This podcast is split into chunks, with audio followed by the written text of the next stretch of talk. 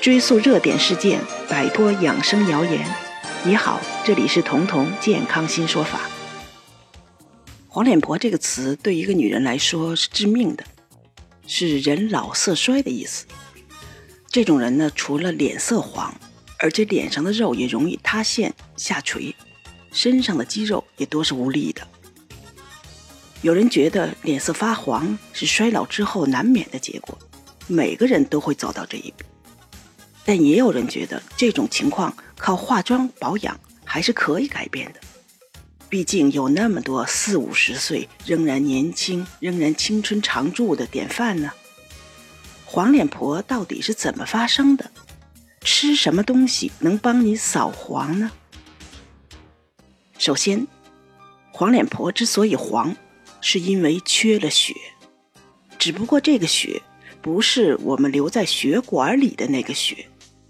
他们缺的是中医说的血，缺的是身体的用血能力，因为中医的这个血比西医的血，也就是说比我们看到的血管里流的血含义要广泛的多。简单讲，中医的血等于西医的血加上你身体自己的用血的能力。对于黄脸婆们来说，他们不是缺血，不是贫血。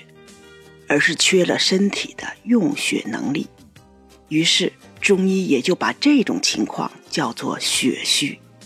所以，即便有一个人他不是贫血的，但也照样可以是黄脸婆，因为他照样可能是血虚的。既然血虚中包含了用血的能力不足，那么黄脸婆就肯定是除了气色、皮肤不好之外。还有其他功能不足的问题，比如说，这种人特别容易疲劳，特别是下午很容易就没精神了，体力好像只能支撑到中午。如果又赶上开会，房间里空气不好，人又很多，那他们肯定是最先头疼、疲惫，甚至会为此发低烧的。这些都是因为身体的能力不足了。什么能力不足呢？摄氧的能力不足了，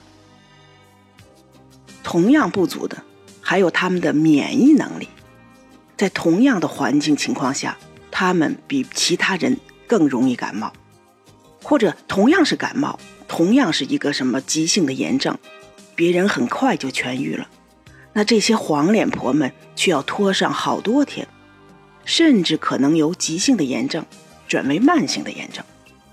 这种情况在西医眼里，就是因为免疫功能、免疫能力下降了；在中医就必须补益气血，才能达到扫黄和少生病的目的。其中补气的重要性，甚至于在补血之上。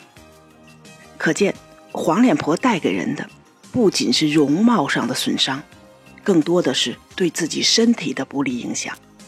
那么，怎么才能去除脸上的这种黄气色？怎么才能治疗血虚呢？这里给大家推荐一个中医去黄、扫黄最著名的方剂，叫当归补血汤。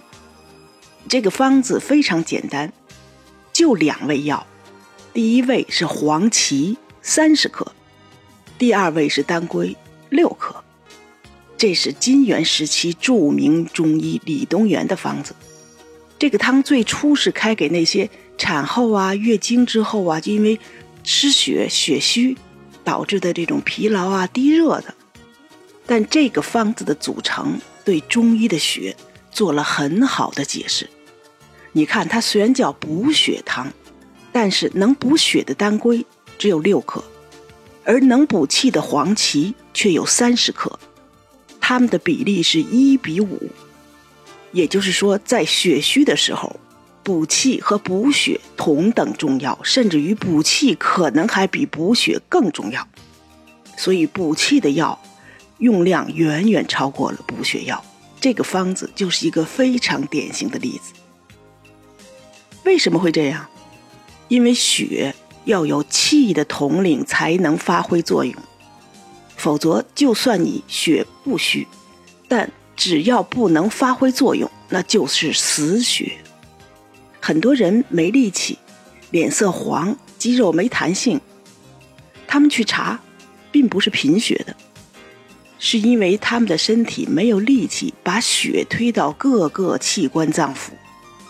因此，如果你是一个年过三十就有了黄脸婆趋势的人，这个方子可以经常吃，只是当归的味道有点怪，不像黄芪有一点回甜那么容易接受。所以，如果想作为日常服用的话，可以换成黄芪和大枣来配，而且最好是生黄芪，每天十到十五克，因为生黄芪的补气力量更足，而且它这个补气的力量可以一直推到你的皮肤和肌肉中，这也就改善了黄脸婆的皮肤的萎黄啊、肌肉的没弹性啊、下垂等问题。大枣呢是每天三五个，掰开了。和黄芪一起放在保温杯里，开水冲泡，焖上二十分钟以后就可以当茶喝了。然后不断的往里面蓄水，一天都喝这个茶。虽然大枣没有当归的补血力量那么强，但是因为有黄芪对血的调遣力量，那么原本静止的血呢也就得到了激化。即便大枣的补血作用相对轻微，但也因为黄芪的存在。它的补血作用可以放大了。